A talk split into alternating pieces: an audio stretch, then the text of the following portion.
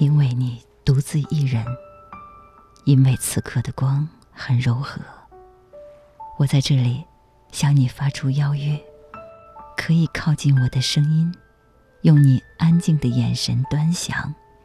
我是周薇，独到之处，乐在其中。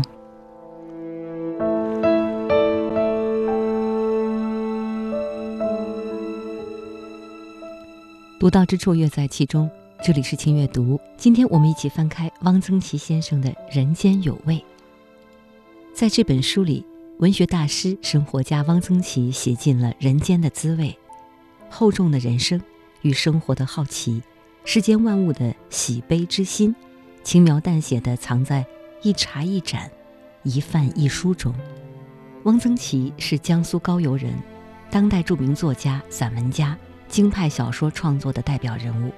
被誉为抒情的人道主义者，他在短篇小说和散文创作上成就颇高，擅长从生活琐事入手，文字平淡质朴，深得自然之妙趣，于不经意间渗透出睿智从容的生活智慧。《人间有味》这本书让我们知道了汪曾祺老先生不仅是文学大师，还是一位吃货文学大师，瞬间让这本书充满了烟火气息。这本书中收录了四十一篇文章。老先生除了写昆明的美食，还有其他的美味，如北京的豆汁儿。书中不仅描述美食，还有那些温馨的小故事。总之，汪老用极简的笔墨描述生活的烟火气，让读者体会慢生活，感受四季美景。好，我们先来看看关于昆明的美食。第一百一十三页，汪曾祺写道。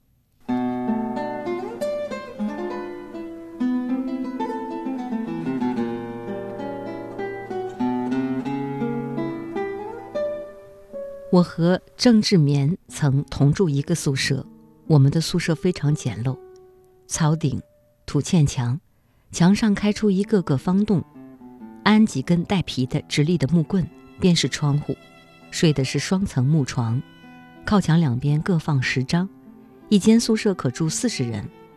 我和郑志棉是邻居，我住三号床的下铺，他住五号床的上铺，他是广东人。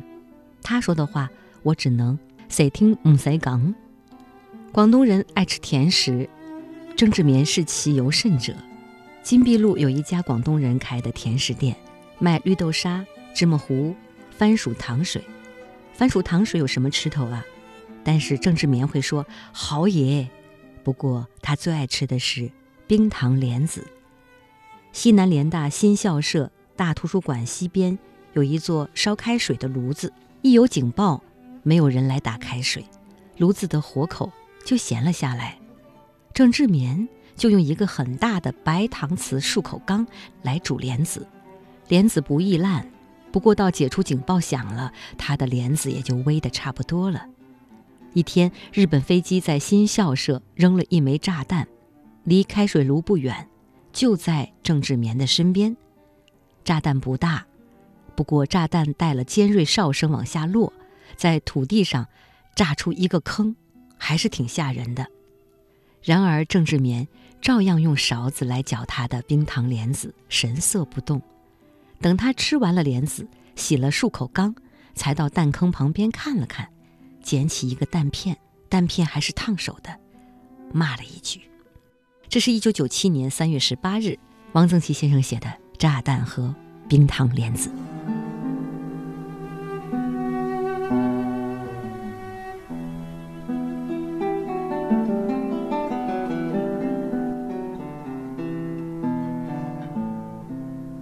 这里是轻阅读，我们一起翻开汪曾祺先生的《人间有味》第一百一十五页，聊一聊他笔下的豆汁儿。没有喝过豆汁儿，不算到过北京。小时候看京剧《豆汁记》，不知豆汁为何物，以为就是豆腐浆。到了北京，北京的老同学请我吃了烤鸭、烤肉、涮羊肉，问我。你敢不敢喝豆汁儿？我是个有毛的不吃胆子，有腿的不吃板凳，大荤不吃死人，小荤不吃苍蝇的，喝豆汁儿有什么不敢？他带我去到一家小吃店，要了两碗，警告我说：“喝不了就别喝。”有很多人喝一口就会吐。我端起碗来，几口就喝完了。我那同学问我：“怎么样？”我说：“再来一碗。”豆汁儿是制造绿豆粉丝的下脚料，很便宜。过去卖生豆汁儿的用小车推一个有盖的木桶串胡同，不用换头也不用吆换，因为每天串到哪里大都有准时候，到时候就有女人提一个什么容器出来买。有了豆汁儿，这一天吃窝头就可以不用熬稀粥了，这是平民食物。豆汁记的金玉奴的父亲金松是杆儿上的，叫花头。所以家里有吃剩的豆汁儿，可以给莫吉盛一碗。卖熟豆汁儿的在街边支一个摊子，一口铜锅，锅里一锅豆汁儿，用小火熬着。熬豆汁儿只能用小火，火大了豆汁儿一翻大泡就泄了。豆汁儿摊上备有辣咸菜丝，水疙瘩切细丝浇辣椒油，烧饼焦圈儿类似油条，但做成圆圈儿焦脆。卖力气的走到摊边坐下，要几套烧饼焦圈儿，来两碗豆汁儿，就一点辣咸菜，就是一顿饭。豆汁儿摊上的咸菜是不算钱的。有保定老乡坐下，掏出两个馒头，问：“豆汁儿多少钱一碗？”卖豆汁儿的告诉他：“咸菜呢？咸菜不要钱。”哦，那给我来一碟咸菜吧。常喝豆汁儿会上瘾。北京的穷人喝豆汁儿，有的阔人家也爱喝。梅兰芳家有一个时候，每天下午到外面端一锅豆汁儿，全家大小一人喝一碗。豆汁儿是什么味儿？这可真没法说。这东西是绿豆发了酵的，有股子酸味儿。不爱喝的说是像泔水，爱喝的说，别的东西不能有这个味儿，酸香啊。这就跟臭豆腐和起司一样，有人爱，有人不爱。豆汁儿沉底，干乎乎的，是麻豆腐，羊尾巴油炒麻豆腐，加几个青豆嘴儿，极香。这家这一天炒麻豆腐，煮饭时得多量一碗米，每个人的胃口都开了。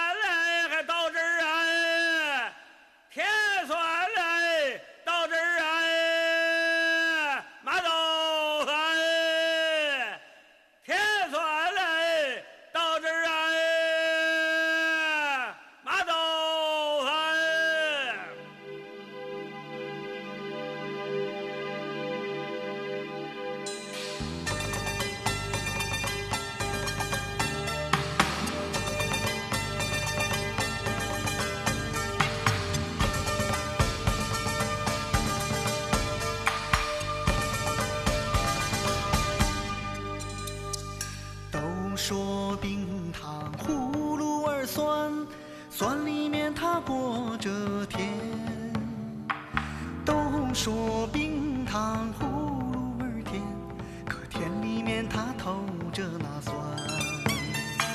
糖葫芦好看，它竹签儿穿，象征幸福和团圆。把幸福和团圆连成串，没有愁来没有